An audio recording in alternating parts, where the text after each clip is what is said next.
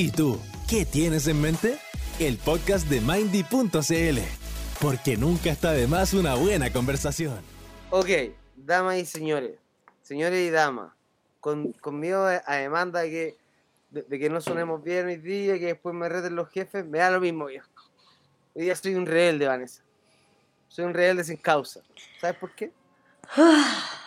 Porque no está el Felipe. es más, mira, mira, me voy a dar un lujo. Señores, señoras y señores y señores, y, y, y ellas y todes. Para ti, Felipe. Love you.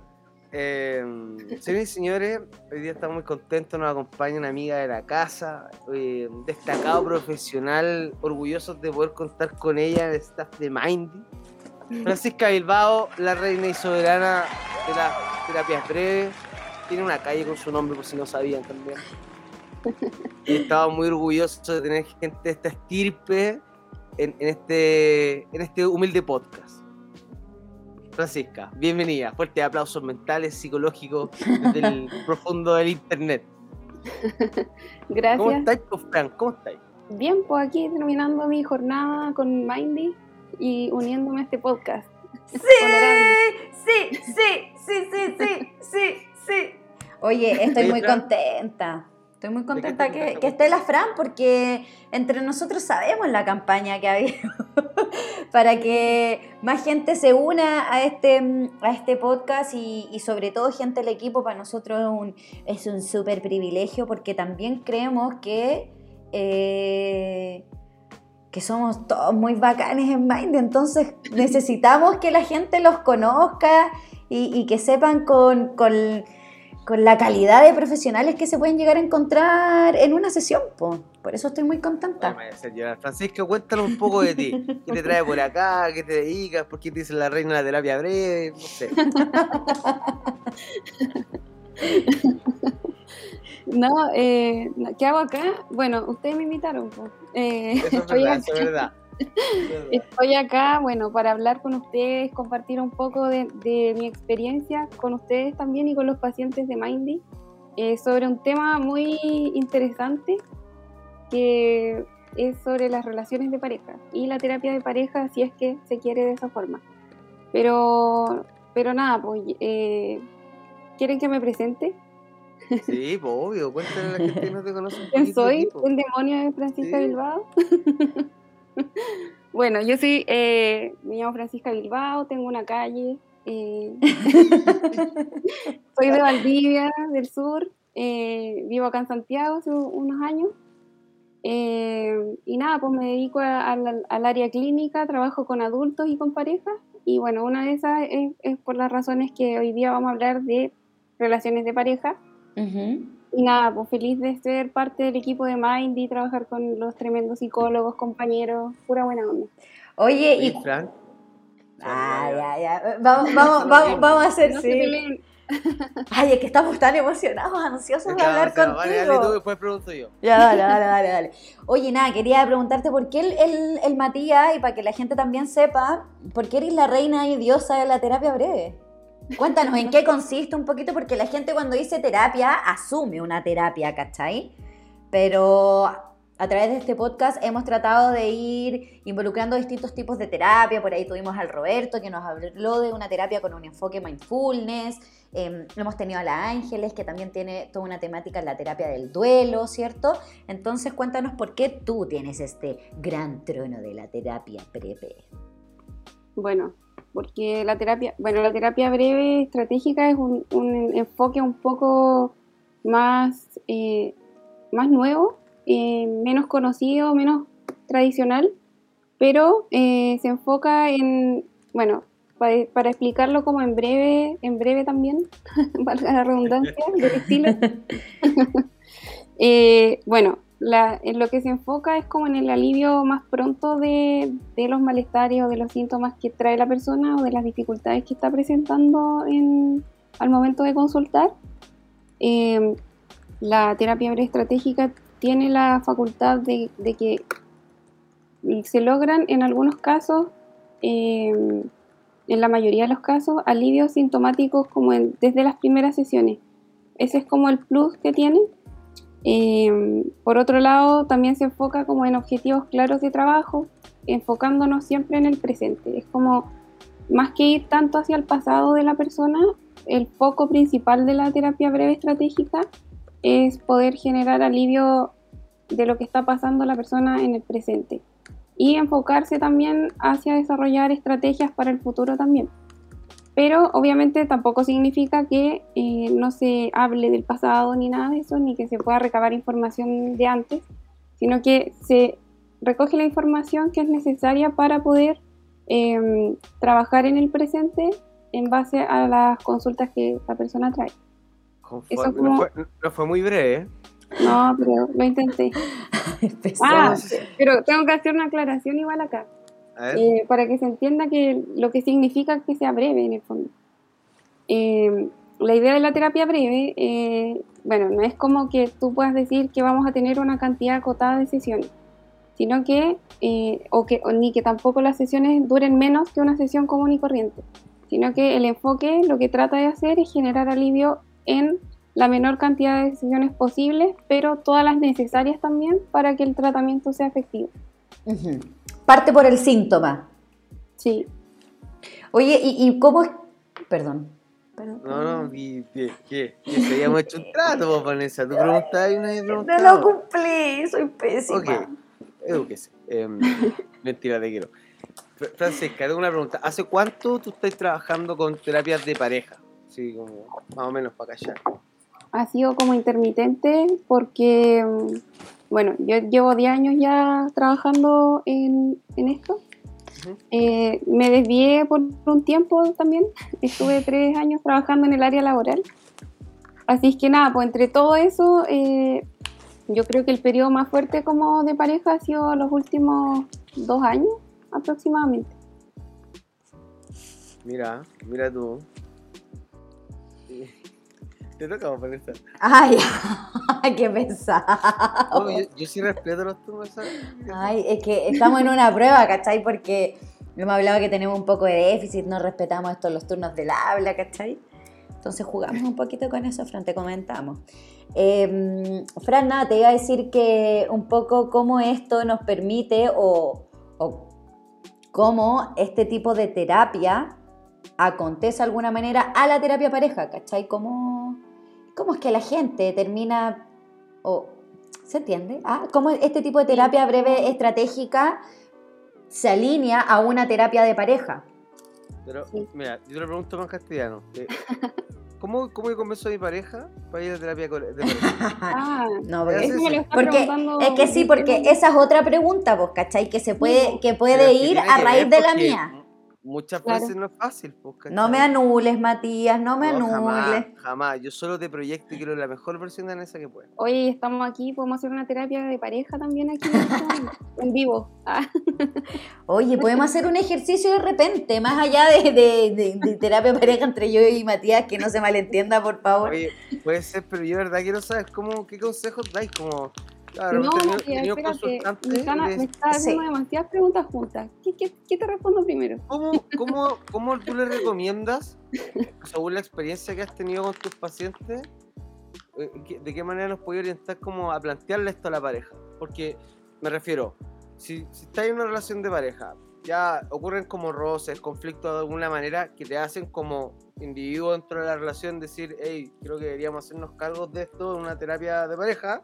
Sí. Pero si ya estáis con roce, de repente presentarle esto a tu contraparte no necesariamente va a ser bien recibido, ¿cachai? Sí, totalmente. Bueno, esto es... Que tuve más problemas. Sí, muy, muy buen punto. Esto es un tema súper interesante. Buena pregunta. Buena pregunta, sí. ya nos emocionamos todos.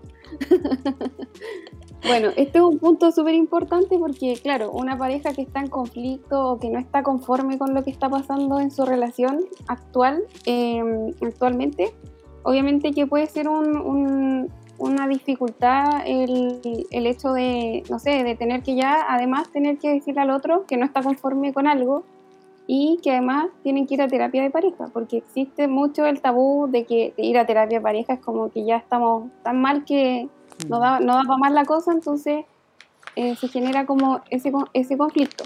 Ahora, una de las grandes ventajas de, que tiene la terapia breve estratégica es que se puede trabajar eh, con uno solo de los miembros de la pareja. Y eso es súper bueno y súper bacán porque es lo que más hago, de hecho. Eh, llegan muchas personas a consultar eh, de forma individual por sus problemas en cuanto a relación de pareja. Entonces empezamos a trabajar desde, desde el uno a uno y más adelante si es que, si es que algún el otro miembro de la pareja se quiere unir, siempre, siempre es bienvenido también. También se da harto que algunas eh, parejas lo que hacen es trabajar sus temas personales por separado, que eso también se da harto. Es como, no quiero ir a terapia de pareja, pero sí me voy a ir a terapiar yo y tú por tu lado también hazlo por tu cuenta y, y eso se da harto también. Ah, ya, pero cada uno por su lado, no necesariamente con la el mismo profesional.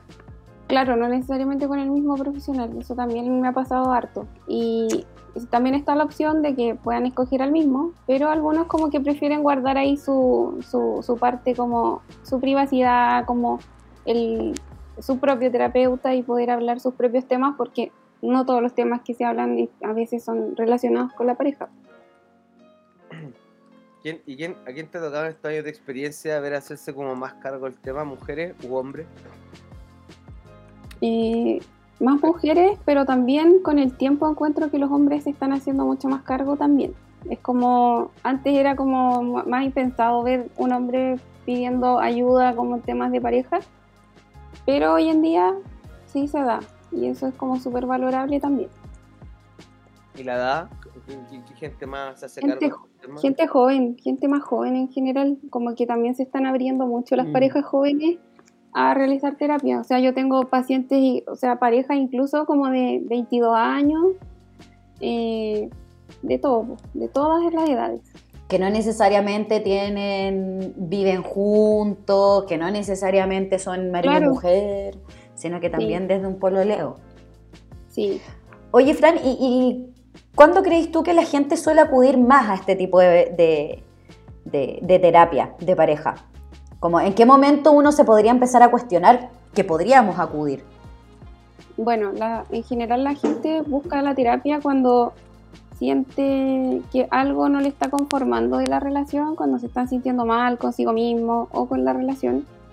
Ya cuando algo te hace ruido, eh, es como, y, y- traspasa en general como ese ruido, sino que ya vas tratando de mantener, como estirando el chicle, el chicle de la relación, como para tratar de mantenerla en el tiempo te vas dando cuenta o te vas frustrando porque las estrategias que vas usando no, no van dando resultados. En general en ese tipo de momentos las personas buscan terapia y también eh, algo súper relevante que no necesariamente las parejas buscan terapia de pareja para arreglar la relación y, y quedarse como juntos y seguir adelante, sino que muchas personas también buscan una, una terapia para poder separarse de forma más amigable, para terminar un vínculo que fue largo, importante, de, de la mejor forma y que los dos salgan lo menos, lo menos dañados posible. Así que ese tipo de cosas también se dan y también se da harto que de repente eh, no necesariamente, o sea, la persona, las parejas no saben a- mucho a lo que van a la terapia, no saben cuál va a ser el desenlace final y algunas también deciden en el camino como que en realidad necesitan estar cada uno por su, por su lado y que ya con todo como el, el respeto y el cariño que se tuvieron antes, eh, intentan también darle un buen cierre más saludable a esa relación. Oye, y por ahí un tips de, de la pregunta que te hacía el Mati de cómo plantearle esto a la pareja. ¿Cómo Sobre- plantearle el ir a terapia? Sí, sobre todo cuando están ahí también en tensión, po. porque Claro. muchas veces es como, más allá de un planta- planteamiento, también se puede considerar como una petición. Es Claro. como porque tú estás mal, entonces también el otro puede ponerse un modo más defensivo al momento de recibir esta demanda, pues, ¿cachai? Por lo que entendemos que no todo el mundo entiende ir al psicólogo como lo que es. Y está- Claro. Existe todavía este prejuicio o me- o medio tabú. Al mismo tiempo cuando Francisca me dice, ¿sabéis qué? Veo parejas más jóvenes de 22 años haciéndose cargo de esto. Digo, pucha, es una generación que viene como con otros preceptos, ¿cachai? y ya como que entiende que es normal y necesario hacerse cargo del individuo, no solo desde la salud mental, creo que las la generaciones más chicas, ya me fui en otra hora, pero también están más conscientes del consumo animal, de, de, lo sustentable, como, como que vienes con otro chip. Entonces, no, no, no me, me, hace mucho sentido cuando decís que son generaciones más jóvenes que ahí haciéndose cargo del tema. Sí. Y, y es bacán, pues bonito. Sí, bueno, y además tiene mucha más apertura a distintas cosas, como en, en, comparación a una pareja que tiene, no sé, tiene 50 años, por ejemplo. Como, no sé, po, incluso el tema del poliamor, que es un tema súper heavy, que es súper súper interesante, pero eso da para otro capítulo. Oye, podríamos hacer otro capítulo otro día con la Fran de poliamor, rato. ¿Cierto? pero bueno, ya me perdí de la pregunta. Da lo mismo, vamos con otra. Tips de cómo plantear Ah, esto ya, a la pareja. Claro, en general la gente llega eh, ya habiendo hecho ese paso.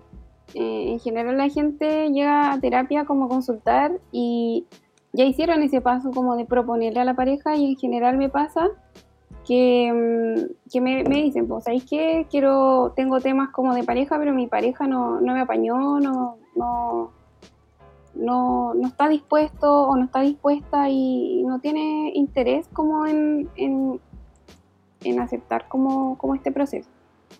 Y en esos casos, nada, pues yo lo único que, bueno, primero siempre acoger como lo que la persona está presentando y también explicarle que hay ciertas cosas que también se pueden trabajar desde la individualidad para poder incorporar en la relación de pareja. Y por otro lado también siempre se trabaja o se trata como de entregar algunas estrategias o herramientas para encontrar la forma más adecuada de llegar a la pareja y poder proponerle también eh, la posibilidad de ya, como cómo puede ser la forma más adecuada de llegar al otro para que acepte el venir a una terapia, el asistir, el querer como ambos eh, encontrar la forma de, de, alinearse, mejorar para poder estar juntos.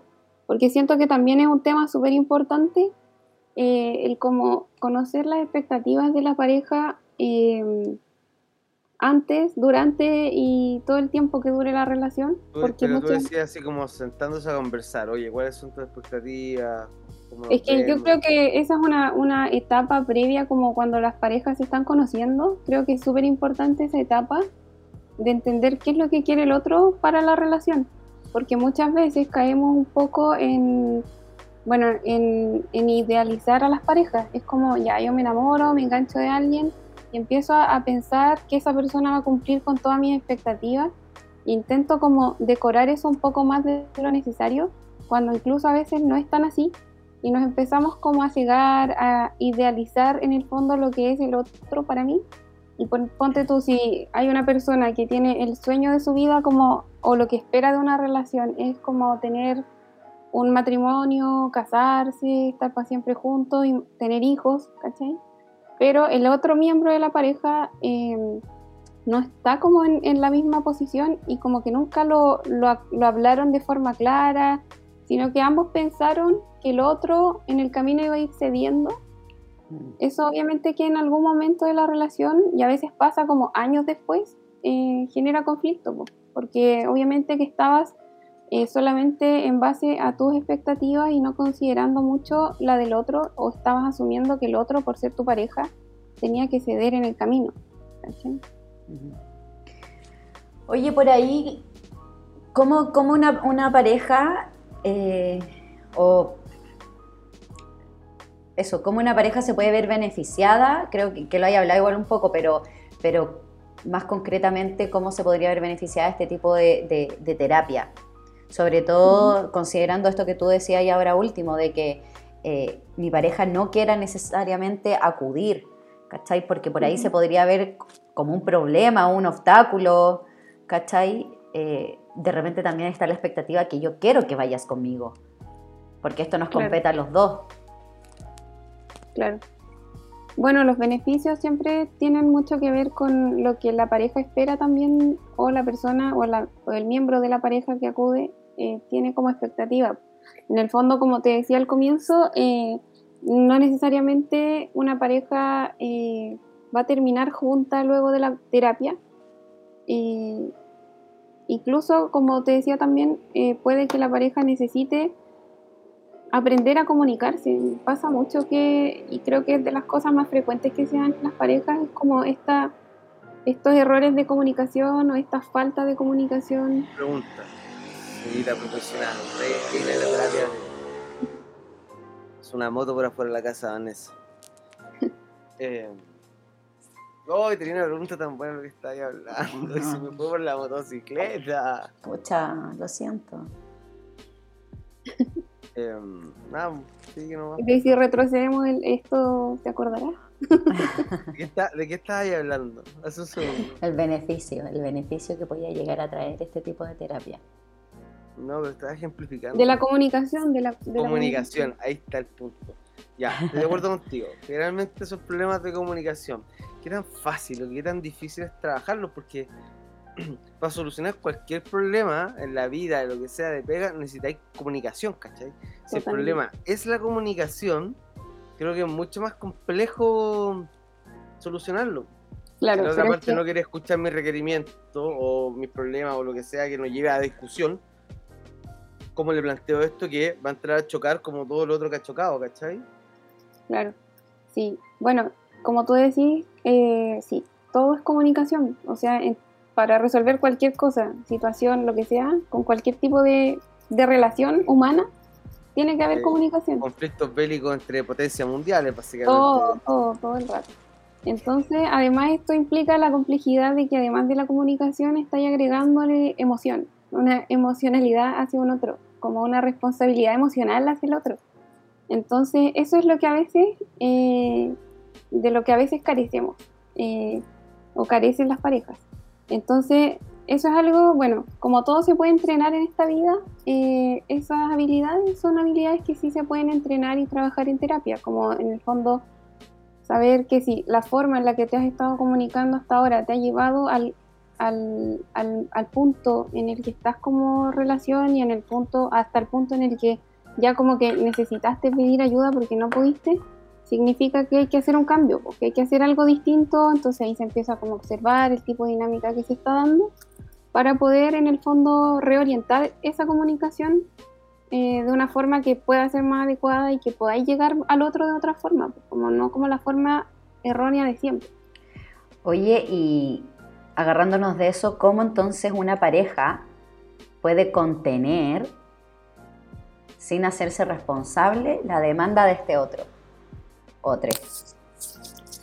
Eh, el que tú te refieres al que no quisiera participar, En general, quiera o no quiera, porque estamos planteando esto, entonces, ¿cómo yo, quizás no queriendo participar o queriendo participar, puedo dar apertura a eso? Porque también la comunicación tiene que ver con esta apertura a poder recibir eso que el otro me está diciendo.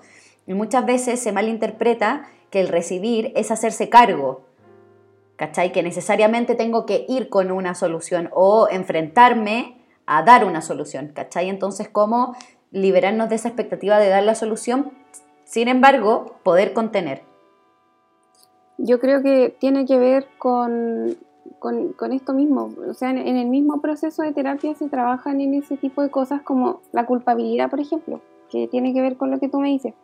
En el fondo a veces llega una persona sintiéndose responsable del fracaso o de los posibles fracasos de la relación porque el otro le ha estado todo el tiempo también em, Cargando. cargando con ese peso y Sin finalmente cargo. y sin hacerse cargo de ninguna parte del- de lo que está ocurriendo. Cuando todos sabemos, tenemos la noción de que en, en temas de pareja siempre hay dos y ambos son responsables. No necesariamente al mismo nivel, pero sí algún grado de responsabilidad hay eh, de ambas partes. Entonces ese es el punto, como trabajar las culpas, eso es un tema que se trabaja mucho. Y también, Vane, que es súper importante, que algo que en lo que yo trabajo mucho también con personas que, porque esto me lo preguntaron una vez, como tú podés trabajar temas de parejas cuando la persona no está en pareja o ya no está en pareja. Y eso es algo que se da, pero todos los días, o sea, mucho. Hay muchas consultas en relación a eso. Llega mucha gente con los corazones rotos y hay que repararlos. Hay una, hay una frase muy bonita de un músico que me gusta que dice, las relaciones son como un reloj de arena, uno se vacía mientras el otro se llena. ¡Pam! ¿Viste? Pero, pero yo creo, claro, pero, pero es- yo creo que esa frase hace alusión a, esta, A eso, A- a la a- claro, a la visibilización de quién carga la culpa, ¿cachai? Yo creo que por ahí también hace la distinción de que necesariamente asumir la responsabilidad no necesariamente implica que el otro te esté apuntando desde la culpa, ¿cachai? Claro, totalmente. Bueno, y por eso es importante y hay gente que por eso prefiere recurrir a terapia para poder hablar de esos temas porque son súper sensibles. En el fondo no queréis como tratar, no, no queréis, si tú lo haces por tu cuenta probablemente eh, puedes llegar a dañar esa susceptibilidad y caer como en el culpar al otro. Entonces a, a veces también la gente por ese mismo tipo de cosas prefiere buscar un, un tercero que los pueda apoyar en, en cómo Un mediador. claro, cómo transmitirse ese tipo de cosas con más cuidado. Ujú. 22 horas. No, y si yo tuviera que buscar un profesional de envergadura que me diera confianza para determinada tarea emocional, yo recurriría a Francisca Bilbao. No lo No duden, doubt. no lo No duden. Bienvenido. doubt. Estoy en Mindy. ¡Esa mi niña! Oye, chica, vamos a ir al corte del primer bloque, ¿puede ser? No puede ser. No puede ser. ¿Cuánto, cuánto llevamos? Recién me sonó un reloj, ¿me sonó a mí o a todos? A ti te sonó. Ah, ya. Eh, llevamos, no sé, Sí, 26. es 26. Me, me llamo. ¿Sí? Ok. sí, ok. sí. Es que, ¿sabéis qué pasa? Que, que quiero agarrarme igual un poco de esto de las expectativas antes de que vayamos al corte para que me no, censuro, me censuro. para que no, no, no, no, no quede tan denso el segundo bloque, porque eh, el segundo bloque viene con muchas otras cosas de, que se pueden desprender de una, de una pareja. Pero por ahí, ya que estamos en esto de la pareja en sí, más allá de la formación o las conformaciones que se den, sino que claro, desde la conformación de una pareja, como eh, hemos visto que muchas veces la concepción de ser pareja puede venir influida ya sea por el medio, por el contexto e incluso, y mucho más directo, eh, la crianza que recibí, las Totalmente. imágenes que, que, que visibilicé, cómo se da una pareja. Sí. Por ahí... Bueno, es- eso. Bueno, ese es un tema eh, súper interesante porque eh, todos venimos como de familias distintas y venimos como con esa crianza, como esa, eh, esa como apreciación de cómo debe ser una, una pareja o cómo debe ser una relación, entre comillas, con el tiempo ya las generaciones cada vez vamos como abriéndonos a nuevas posibilidades también. Y como lo que les decía adelante, pues el tema del poliamor o las relaciones Abierta. abiertas y bueno, miles de tipos de formas de relacionarse amorosamente con otros. Em, entonces, claro, pues si viene una persona que trae una crianza súper como tradicional de la mamá, el papá, eh, los hijos, la casa, el perro, eh, obviamente eh, la mayoría de ese tipo de personas va a tratar de eh, orientar sus relaciones a obtener eso. Como que eso es lo correcto, eso es a lo que te impulsa tu familia, lo que te impulsa la sociedad también, etcétera. Pero puede haber, puede ser que justo una persona que venga de este tipo de familia se relacione con una persona eh, que viene de un contexto o que, o que su, su roce con la sociedad también le haya permitido tener otras prioridades o, u otras expectativas respecto a una relación. Entonces ahí es donde también se generan choques más adelante, cuando empieza a avanzar una relación. Entonces por eso yo decía antes que es súper importante como eh, tener súper claro cuál es la expectativa de mi pareja y cuál es la expectativa mía, porque ten- tenemos que empezarlo a trabajar desde el comienzo de la relación, como entendernos, conocernos, llegar a acuerdos, saber si es posible llegar a un acuerdo o no, porque cuando hay algo intransable, eh, ahí ya es como que se pone eh, cuesta arriba, o sea, y llega un punto en el que hay que entender eso también como para poder tomar una decisión de que si esa relación es viable o no en el, en el tiempo. Ujú. Por ¿Qué ejemplo, tanto- pasa mucho, se tranza finalmente? sí, pues porque pasa mucho que, ponte tú, hay una pareja hombre-mujer y la mujer, ponte tú, está en sus intransables el casarse y tener hijos hasta cierta edad, por ejemplo, que ya son tres cosas, tres normas, tres intransables para esa persona. Entonces esa persona está con una pareja que eh, está priorizando a lo mejor su carrera profesional o su tiempo como libre o vivir su juventud, viajar, lo que sea, y no está dentro de sus planes por ningún motivo, ni pedir matrimonio, porque no le importa, como que no, no, no define si la relación es buena o mala, tampoco tiene ganas de ser papá eh, o no tiene por lo menos ganas de ser a corto plazo. Eh, y finalmente ese tipo de cosas, cuando ya todo parte bien y va todo lindo, de repente llega un punto en que eso choca, porque la persona o esa mujer que a lo mejor no comunicó con claridad sus expectativas en el momento que era necesario, eh, empieza como a exigir, porque si ya llevamos cinco años o una cantidad de tiempo importante, ¿cómo tú no me quieres? Entonces, porque no quieres como eh, ceder en algo que para mí es tan importante. Mm. Y se empiezan a generar conflictos. Sí, o también de repente como esta misma expectativa nos llevan a la idealización de lo que para mí conlleva ser una pareja y muchas veces me aferro y, por ahí yo creo que, la expectativa nos puede llegar incluso a jugar en contra, esta expectativa idealizada, ¿cachai? Nos puede llegar a jugar en contra en el sentido de que me aferro a ese ideal, por ejemplo, cuántas mujeres o en sí, más allá de mujeres, mujer, hombre, cis, no cis, ¿cachai? Todo, pero se puede aferrar a que yo no quiero separarme de esta persona porque eh, necesito en el caso que hayan hijos, que mis hijos tengan a su papá y a su mamá juntos, porque probablemente yo no tuve a mis papás juntos, ¿cachai? Como también muchas veces tenemos que ver que la crianza o lo que visibilizamos como concepción de pareja em, nos llevó a aprender desde lo que no queremos. Y un poco nos aferramos a eso y, ahí entramos que yo creo que es un punto súper heavy porque entramos en, en la tensión constante de que termino haciendo cargo al otro de que responda a eso que yo no quiero vivir. Por eso decía... Y, se, y, se, ocupa como esto de manipular un poco con el me quieres o no me quieres, como en, en, base a cuánto eres capaz de ceder, ¿cachai?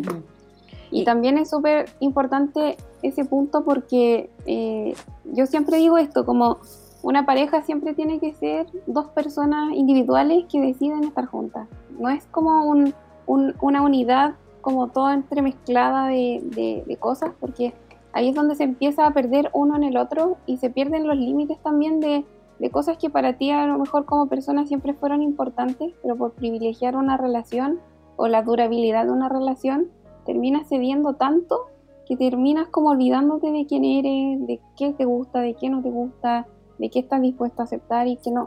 Entonces eso genera un montón de cosas, conflictos, bajas de autoestima, sentirse poco realizado y mucha frustración. Incluso sentirse no suficiente, eh, porque es como lo que tú decías, cuando entra en el juego un poco esta manipulación de, no me querer, de, que no me querí, es también ver que el hecho de que el otro no quiera lo que tú quieres no puede poner en duda el amor que siente por ti sino que ahí eh, es súper real lo que tú decís de, poder conversar lo que espero de una relación, cómo me proyecto contigo esto, dentro de esta relación para poder de alguna otra manera unificar los criterios, digo yo, ¿cachai? Vamos a unificar los criterios sin olvidarnos eh, lo que cada uno quiere, ¿cierto? Sin olvidar nuestra individualidad por ahí, que no se vuelva algo tan simbiótico.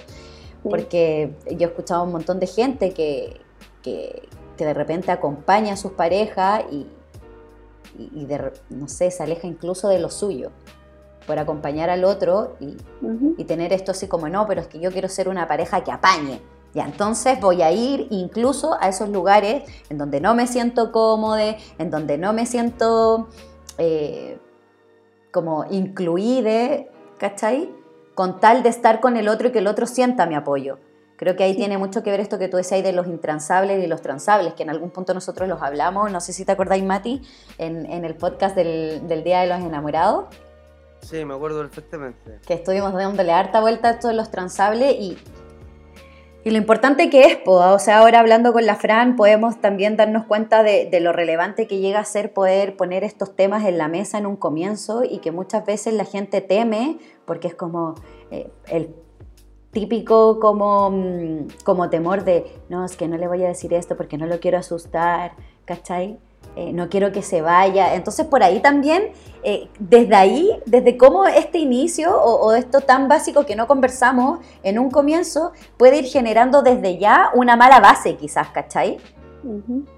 Y por ahí también esperar, esperar, y hablo de esperar como expectativa, no como esperanza, sino que Ujú. esperar de expectativa que el otro durante el camino como que se dé vuelta, Ujú. ¿cachai? Sí, Entonces, y ese es como, bueno, uno de los grandes errores fundamentales en las relaciones, sí, tratar de cambiar al otro en el camino.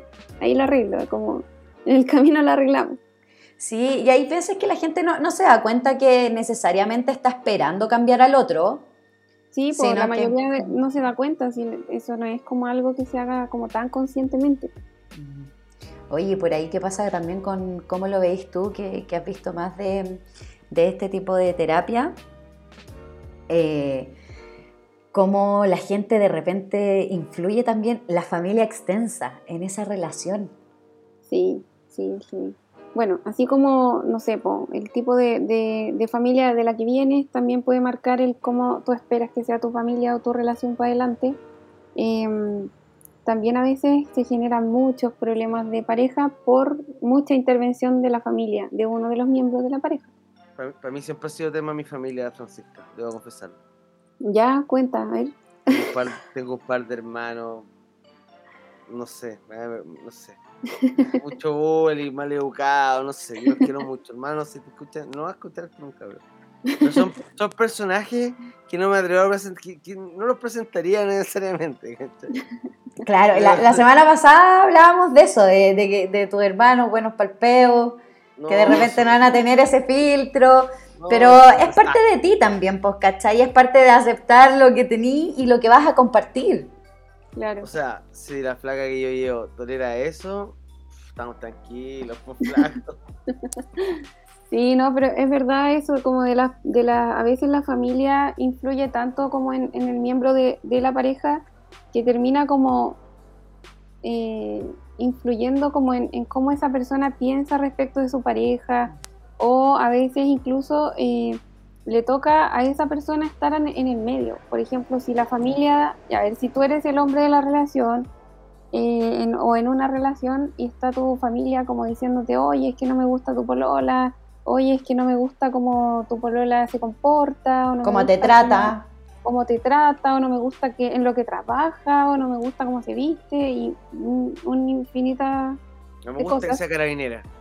Claro, no me gusta eso. Entonces, al final te empiezan a influir tanto, y por el otro lado está tu pareja exigiéndote a ti, como, oye, pero protégeme también, pues, ¿cachai? Mm. Como no, no demuestra que también te importo y que si estáis conmigo es por una cosa de voluntad propia y no porque yo te estoy obligando a estar conmigo. Entonces, finalmente esa persona queda en el medio Ujú. de un caos gigante. O sea, y, es- y además si es una pareja que se está proyectando como a seguir hacia adelante juntos, o casarse o vivir juntos, es como una situación que los va a acompañar eternamente. Mm. Por ahí también dejarle el mensajito, perdón Mati, pero voy a dejarle el mensajito a las familias que de repente yo, yo entiendo que quizá eso venga desde una buena intención, que es evitar el, el sufrimiento de, en este caso, de mi ser querido.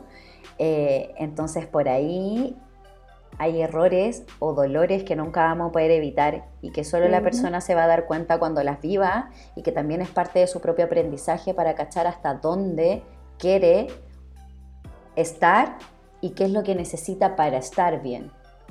Claro. Yo quiero decir tres cosas. ¿Qué nivel Francisca Bilbao? Número uno. ¿Qué nivelazo, mi chica? Segundo, nos vamos a corte. Y tercero, le recuerdo a todo el personal, funcionario de salud del país que en Mindy seguimos con la campaña de mil horas de psicología gratis por las más de mil horas extra a funcionarios del país, de todo el país, la Mindy.cl, eh, con el código de la superintendencia. Y eso, nos vamos a un hermoso corte. Somos Mindy, salud mental para todos a un precio accesible. Y estamos aquí para escucharte. Una plataforma de psicólogos en línea preocupados de tu bienestar a una videollamada de distancia. Si las cosas no salieron bien, si buscas un consejo o si quieres hablar con alguien más, nunca está de más una buena conversación. Solo tienes que ingresar a mindy.cl, agendar una sesión con nuestro equipo, elegir una hora y listo. Puede ser por video o solo por audio, como tú quieras. Agenda hoy tu primera sesión con 50% de descuento. Mindy, ¿qué tienes en mente? Hola, hola. Seguimos con Francisca Bilbao y Vanessa Ramírez en otro capítulo de ¿Qué tienes en mente? ¿Cómo va, muchachos? Feliz, feliz mes de la salud. Ay, gracias. Los quiero.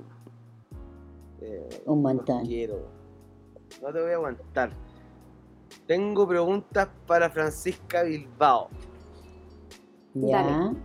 ¿Cuánto es 6x4? Ya. No, no estudié, no estudié, profe. Me equivoqué. Oiga, hay, hay conceptos así, bien como cliché del último tiempo. Las relaciones tóxicas. Exactamente. Cuando, cuando el par- ya, yo creo que todos entendemos que una relación tóxica, claramente algo que no, no te está haciendo bien. De repente, en, lo en los transables, intransables, en la tranza uno puede transar un, un poco más y ver afectado eso. Es como, son muchos factores, siento yo, para considerar una relación tóxica, pero ¿cuáles son los límites? Hasta, ¿En qué momento digo, desde que me empiezo a sentir mal, a decir, ya, hasta acá, hasta acá llego? ¿O cómo los seteo? ¿Cómo lo- me los planteo a mí mismo? Sí, mira, ahí tocaste un, un- un punto súper clave porque, bueno, relaciones tóxicas, ¿a quién no le ha pasado? Que levante la mano. Exacto. Eh, y nada, pues una relación tóxica obviamente implica una inconformidad, una, eh, no sé, desilusión, molestia, incomodidad con respecto a lo que está pasando en tu relación actual. Eh, y, nada, pues como que en general eh, se da por, por distintos eh, motivos, generalmente los principales son celos, ya sean reales o imaginados, o celos que vienen de relaciones anteriores o de experiencias anteriores donde, no sé, pues te han sido infiel y la persona queda como tan marcada con eso que empieza a proyectar en sus siguientes relaciones que los van a engañar, que los van a engañar y finalmente terminan como eh, volviendo un poco tóxica esa relación al ser tan posesivos, al tratar de controlar tanto al otro, eh, al tratar como de estar en la mente del otro para poder saber exactamente lo que está pensando, lo que no está pensando, lo que siente. Eh, y por eso también decía adelante que muchas personas llegan a consultar después de una relación o de una ruptura porque no quieren volver a repetir ese tipo de patrones en sus próximas relaciones también. Oye, heavy ahí porque uno puede decir de repente como que podría llegar a identificar una relación tóxica. ¿Cómo definirías tú, Fran? Entiendo que esto es un muy de tú a tú, del caso a caso, pero en general una relación tóxica. Yo creo, así como no dando una definición de enciclopedia, pero sí desde siento que la- los límites son una cosa súper importante para definir cuándo se pone tóxica la relación o no. Por ejemplo, eh, no sé, pues los límites tienen que ver con, con lo que hablábamos delante de que tú puedas como decir hasta dónde llegas tú y dónde empieza el otro Ujú. y también eh, poder hacer también valer que lo que tú estás sintiendo y lo que tú le estás diciendo al otro es válido. Eh, muchas veces el- la pa- una de las partes de la pareja invalida un poco por sus propias como cargas anteriores eh, lo que el otro está sintiendo, lo que el otro está haciendo. Eh, y a veces se genera un, un fenómeno que, que es súper paradójico, que llega a ocurrir a veces por celar tanto a una pareja que a lo mejor nunca tuvo la intención de, de engañar o de ser infiel o de pensar en otra persona, se termina como volviendo real. Es como las palabras crean realidades y finalmente terminas como empujando un poco al otro a, a pensar en la posibilidad de pensar en un otro como de forma romántica o sexual. Sí, de repente pasa que es como, ay, bueno, me lo han dicho tanto que en verdad, ¿para qué me voy a forzar a- en hacerlo distinto? Sí, es cuático porque uno podría decir, y yo creo que, que le- esto que tú decís de diferenciar también de qué tanto eso que yo eh, establezco como límite personal, el otro lo está pasando a llevar desde esta desconfianza o desde su propia inseguridad, ¿cachai? Sí, sí, pues y eso, bueno, eso es como la profecía autocumplida, Mm. ¿cachai? Como, como que terminas creyendo tanto en algo o en- tanto en la posibilidad de que pase algo que a veces termina pasando. Eh, entonces eso es como una de las, de las armas de doble filo que, que se ocupan en las relaciones como para manipular emocionalmente al otro, como, ay, pero tú piensas en otro, o tú piensas en otra, o tú me vas a engañar, o no quiero que salgas solo porque si sales solo, de más que alguien te va, te va a gustar o tú le vas a gustar a alguien. Y termina generando tanta presión que esa presión se puede volver como todo eso que tú no esperas que pase o que no quieres que pase. Sí, como que por ahí yo pensaba, claro, cómo nosotros podríamos identificar una relación tóxica, porque muchas veces uno no se da cuenta también si uno está siendo tóxico. Entonces de repente necesitáis esto como del otro, como el otro te hace sentir o pensar o identificar que podría llegar a ser tóxica. Sí. Pero claro, llegamos a la limitante porque yo lo pensaba ahora mientras lo conversábamos.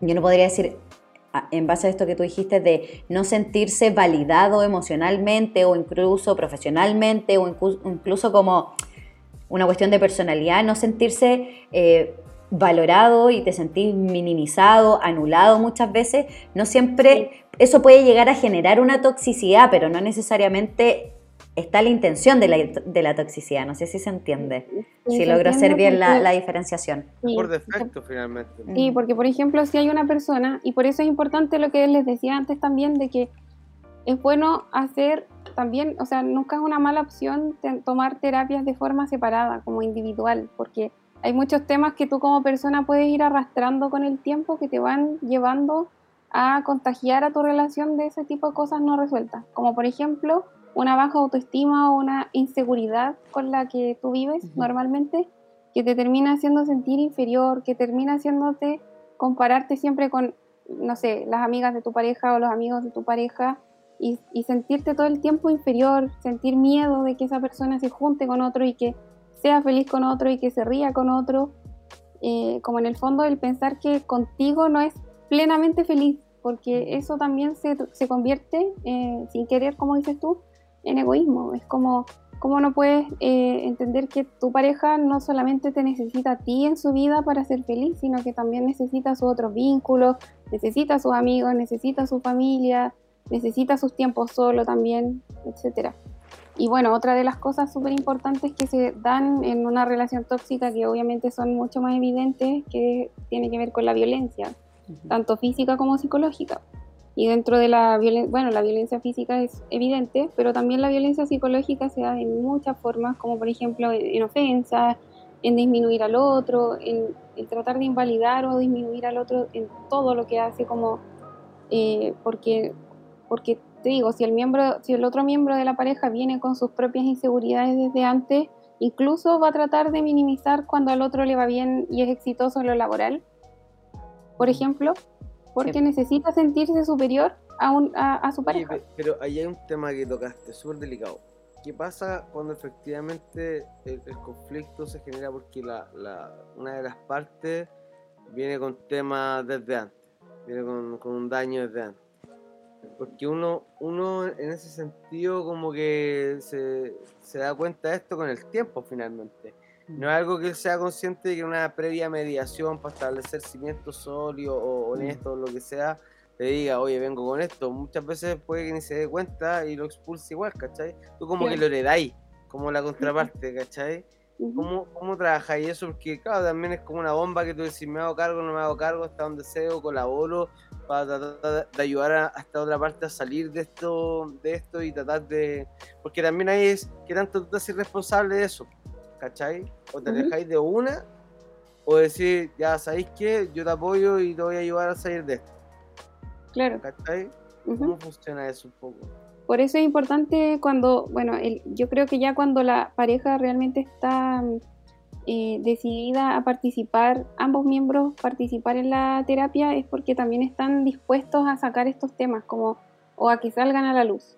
Eh, siento que por eso es es súper importante el, el- el- consentimiento y la conciencia de a qué vamos a una terapia, porque hay que estar súper dispuesto a que puede salir algo de ti que ni siquiera eras tan consciente hasta ahora y que en el fondo te va a tocar también hacerte un poco cargo de eso, como tratar de resolverlo o tratar de buscar un punto medio que en el fondo no sea tan doloroso ni para ti ni para tu pareja.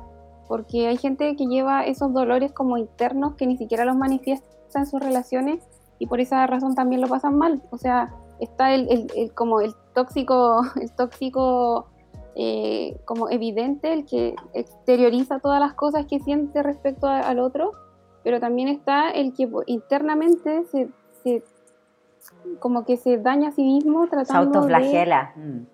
Se autoflagela porque... El, daño es para, las dos, para los dos lados al final. Para los dos lados, sí. Pero sin querer hacerlo tampoco, solo porque viene dañado. Viene dañado de relaciones anteriores o de cosas que vivió o de cosas que vio en, sus padres o en sus seres queridos. ¿Cómo trabaja y eso, Fran? Desde el compromiso de cada uno, como desde la, como te decía yo, desde la disposición también de cada uno de querer eh, trabajar en sus temas internos y, todo en, en base a la comunicación.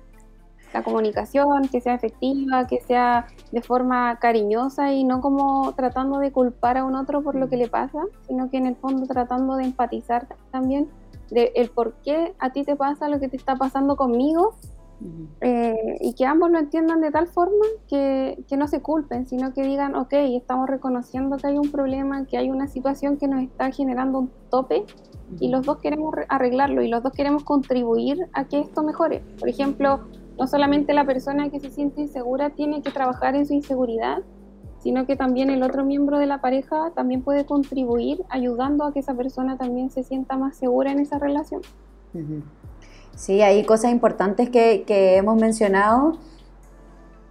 Creo que de repente la gente también ahora tiene harta esa aprensión de sentir que no quiere sentir que necesita al otro, porque también se ha manoseado tanto esto de la dependencia emocional, que todos tienen como un poco la resistencia, incluso se vuelve hasta hostil reconocer que puedo necesitar en algún punto al otro, y, y creo que por ahí está bueno dar el mensaje de que nosotros sí necesitamos muchas veces cosa de, nuestro ambiente, más allá que de la pareja, pero también lograr identificar que esa necesidad es personal y puede enfrentarse a nuestras propias carencias, nuestras propias experiencias traumáticas, ¿cachai?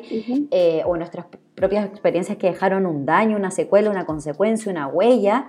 Entonces por ahí el hecho de que sea mi necesidad no implica necesariamente que el otro se haga cargo de sanar o de, o de hacer algo con esa necesidad, ¿cachai? Entonces por ahí también reconocer que tenemos necesidades, que no está nada mal de ello y poder, desde donde yo lo planteo, no sé si tú estás de acuerdo, Fran, pero donde yo lo planteo es como reconocer esa necesidad, compartirla con el otro y ver y darle la posibilidad al otro a que elija desde dónde quiera acompañarme en esa necesidad, ¿cachai? Y... hoy se me fue lo otro quiero decir, esto de la necesidad, tú, tú, tú, tú, tú, se me fue. Entonces, bueno, eso, pero también puede reconocer que sí tenemos necesidades. Ah, a lo que iba que de repente uno dice así como que ahí también se ve como la propia necesidad uno la deja en el otro, que cuando se, se puede escuchar, o sea, se escucha mucho, pero de repente no se ve tanto el trasfondo de cuando uno dice, no es que yo con él soy feliz, yo con ella soy feliz, solo con ella soy feliz. ¿Cachai? Entonces ahí le estamos entregando la tremenda responsabilidad hacia el otro de que tenga que de alguna otra manera, sin haber pasado por esta comunicación efectiva, de qué es esa felicidad para mí y cómo yo soy responsable de ella, ¿cachai? Entonces creo que, por ahí es mucho más responsable comunicar este tipo de necesidades, entendiendo que es mi necesidad.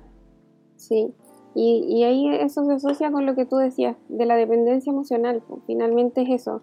Es como Generalmente también creo que no solamente las parejas que llegan por conflictos puntuales a una terapia tienen que saber esto, sino que es un mensaje como generalizado, creo yo, para todos, que siempre es importante alimentar todas nuestras relaciones, como no solamente la de pareja, porque si tú te enfrascas solamente en ser feliz con una persona que es tu pareja, el día de mañana, si esa pareja ya no está presente, te quedas solo. Y, y pasa mucho que la gente se encuentra en eso, como se, y también buscan terapia por eso, porque llegan a un punto en que terminaron esas relaciones que no funcionaron, donde enfocaron toda su energía y toda su, todo su tiempo, toda su dedicación en una sola persona y finalmente cuando esa persona ya no está, empiezan a mirar alrededor y se encuentran solos y ya no están los amigos, no les dedicaste tiempo a cultivar ese tipo de amistades o no le diste tiempo a tu familia, los dejaste de lado finalmente y, y, también termina siendo un, un, dolor doble porque por un lado tenías el duelo de haber perdido a tu pareja y por otro lado te encuentras solo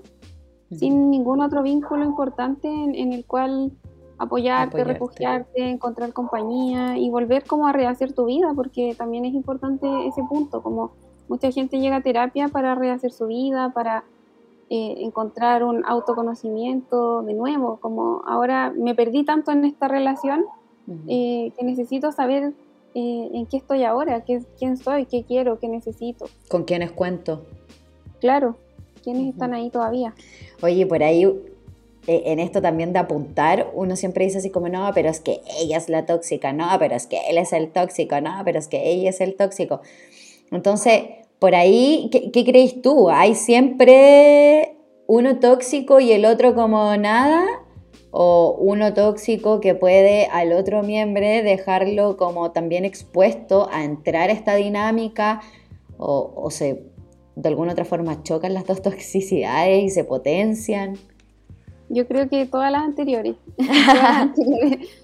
Eh, por un lado, eh, como te decía al comienzo, siento que siempre en una relación hay responsabilidades compartidas, como en esto, por ejemplo, de si tú estás teniendo una persona que es tóxica, como por ejemplo está siendo súper celosa, te prohíbe juntarte con tus amigos, eh, no te deja como hacer otras cosas que no sean en relación a ella o a él, finalmente tú también terminas como, y, y tú cedes a eso, tú también terminas contribuyendo a que esa relación siga siendo tóxica.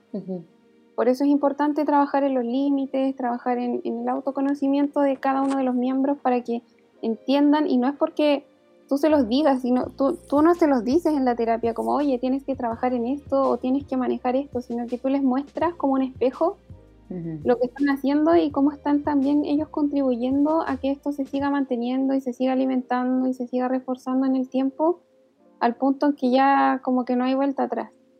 Sí, por ahí aguantarse para que aguantarse de decir eso que que no sé, que me molestó, que me sentí pasado a llevar, aguantarse para que el otro no se enoje o no se distancie de mí, no es una fórmula.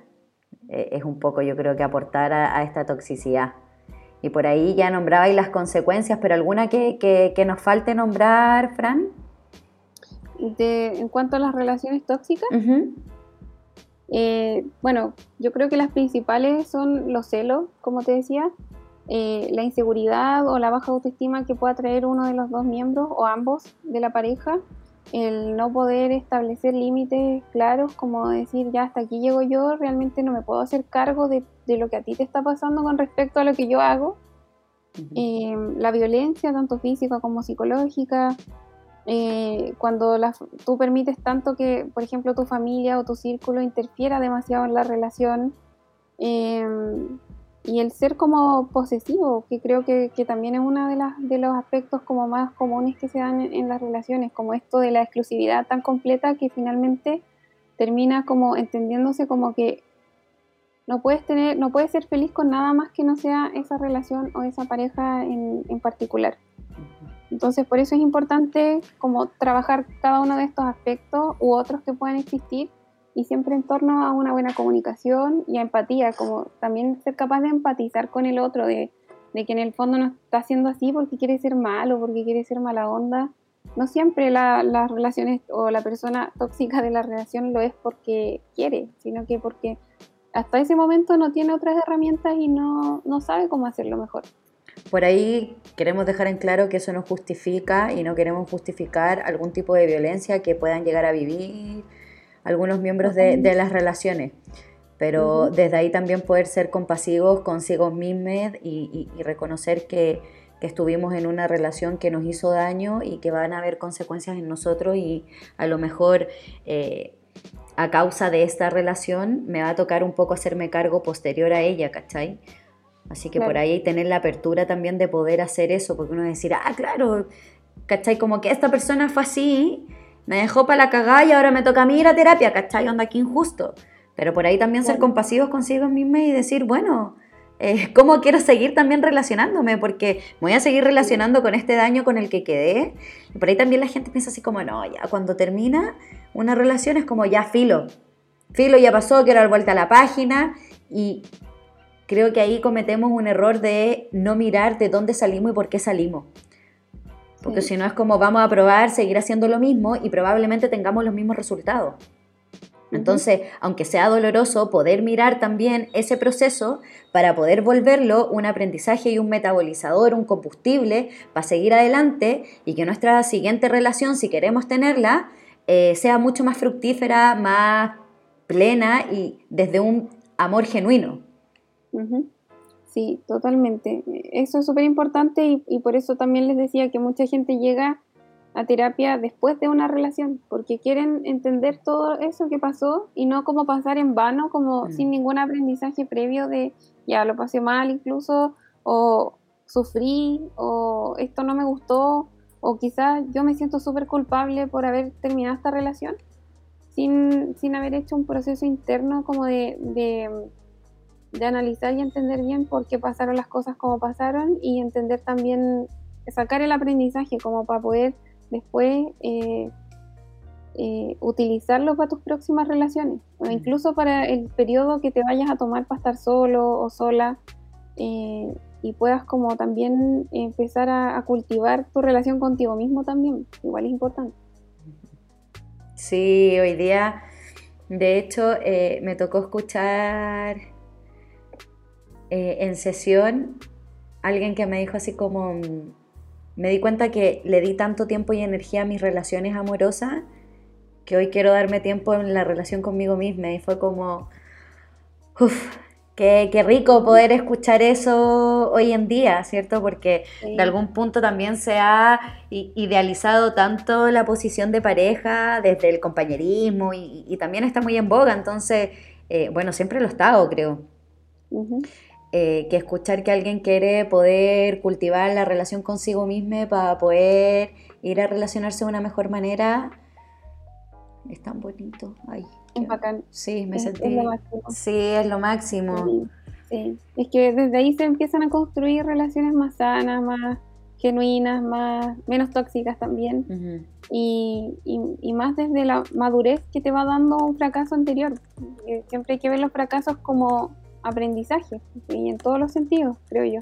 Entonces, si, si, si tuviste una relación mala o saliste muy mal parado de ahí, o muy triste o muy deprimido, siempre está la oportunidad de reconstruir algo y aprender algo desde ahí para poder usarlo a tu favor de ahí para adelante.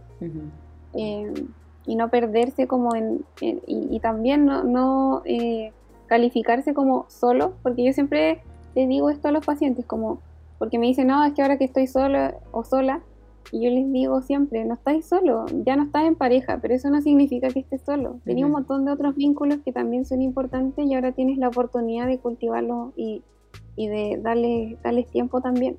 Por ahí también dijo la Anita, la gran Anita Tijoux, no estoy sola, estoy conmigo. Ujú, exactamente. Eso también es una relación. ¿Qué pasa? ¿Qué Ah, pasa? Vanessa, Vanessa me está Sí, te, te estoy, te estoy dando mensaje. Ah, ¿qué hacemos? ¿Qué hacemos?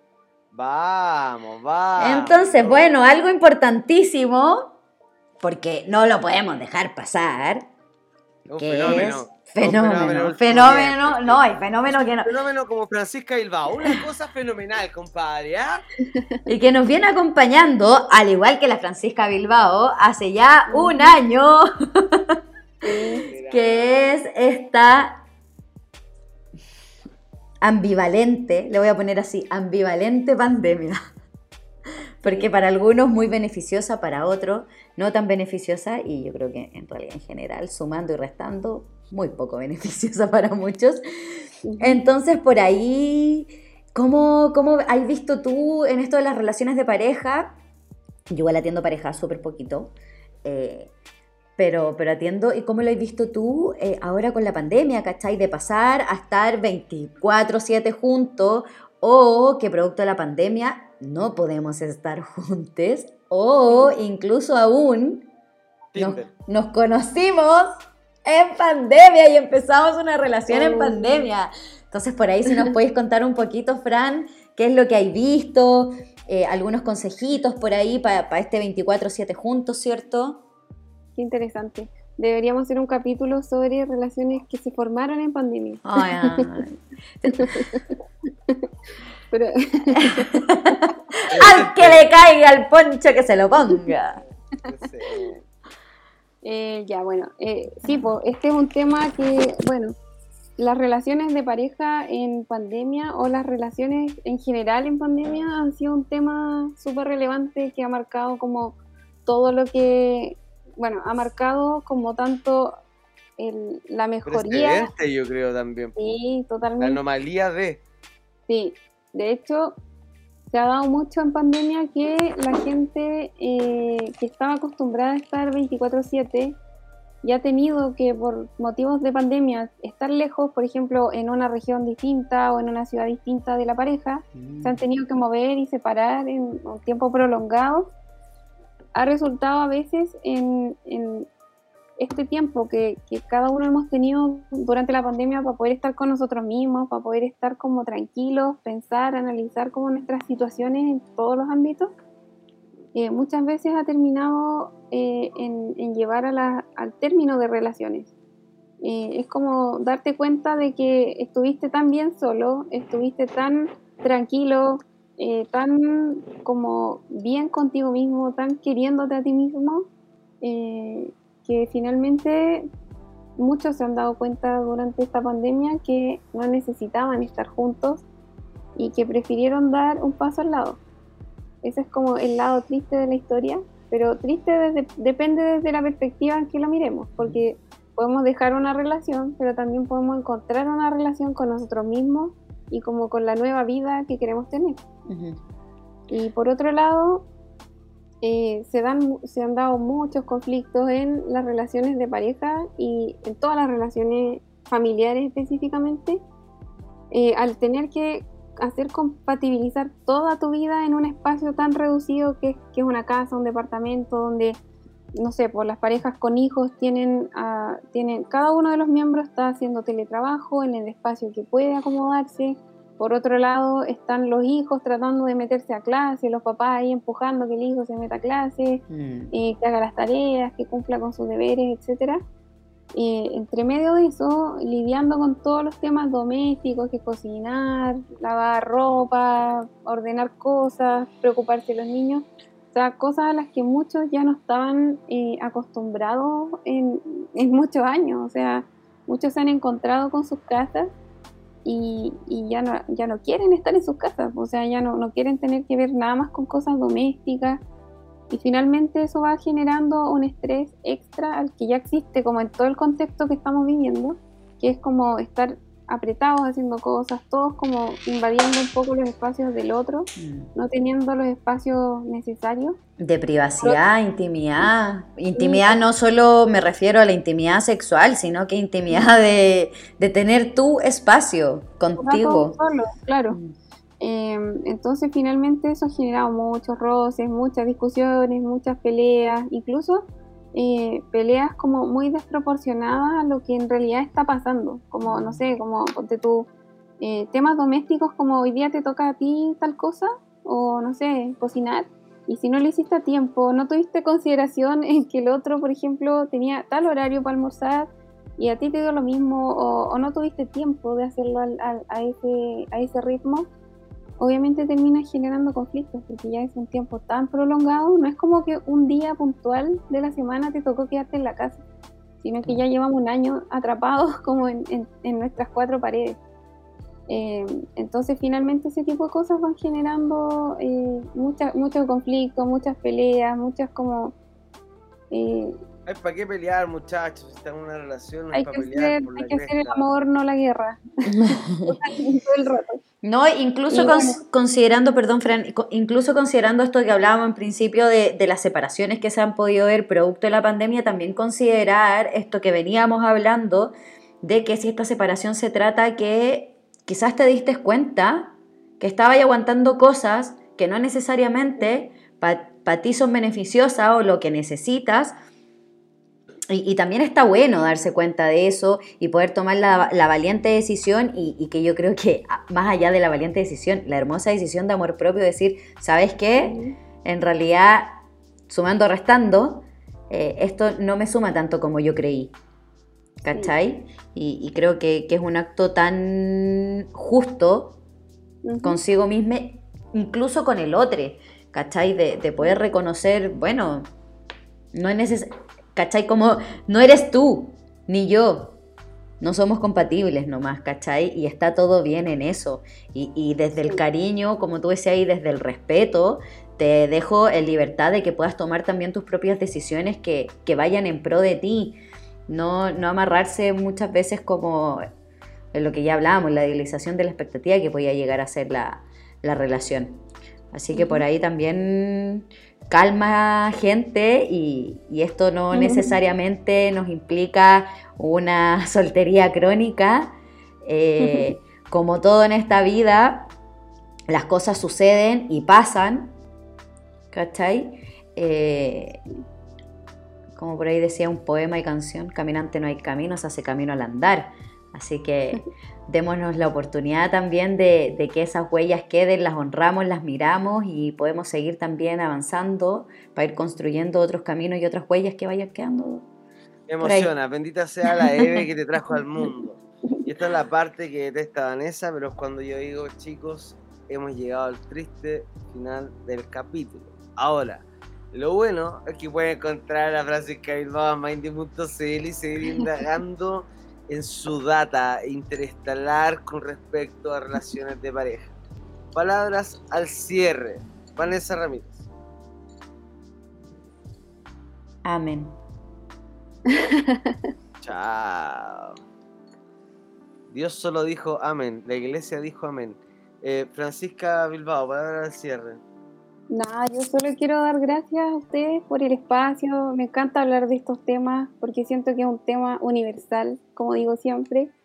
A todos nos afecta o nos ha afectado o nos va a afectar algo en relación a temas de pareja en nuestras vidas. Eh, nadie está libre.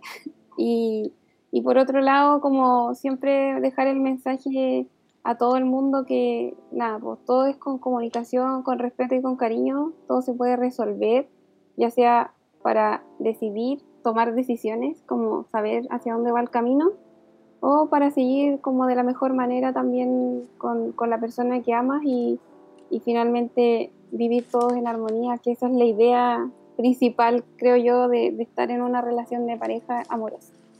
Perfecto. Yo te quiero agradecer en parte en nombre de todo el equipo por tu presencia, y, por la buena onda y por la, y por la disposición de tiempo, Fran. Sí, todo el rato, Fran. Hoy día nos pasamos. Fue un capítulo estelar. Nuestro editor ejecutivo nos va, nos va a retar mucho. A lo mismo, a lo mismo. ¿Saben qué? Despídame, muchachos, no pasa nada. El mejor capítulo de la temporada, también porque no está Felipe Medina. Oye, te queremos Felipe, te queremos Felipe. Felipe la semana pasada grabó enfermo y hoy día en realidad ya era demasiado. Gente no suele llegar hasta el final de los podcasts, así que esta premisa va a ser por los que llegaron hasta el final. Hoy día yo salí con Felipe Medina, 8M, violando las leyes, perseguidos por la policía, rumbo a Curacaví, hacer trámites ilegales. Estaba enfermito mi chico. Le mando un besito en la axila y mucho amor para usted también. ¿Y cuál era la primicia del trámite? Ah. ah. sí, pues está prometiendo cosas y no me dice nada. No, no puedo decir, no puedo decir Pero se, se vienen cosas para quién. Que, que, lleva la imaginación de cada uno que estaba haciendo yo con Felipe Medina a las 8 de la mañana en Curacaví. Gracias, eso fue todo. Que tienen nuestro la próxima semana. Gracias Francisca Bilbao, gracias Vanessa Ramírez. Chau, chau, chau, chau, chau. chau. ¿Y tú? ¿Qué tienes en mente? El podcast de Mindy.cl, porque nunca está de más una buena conversación.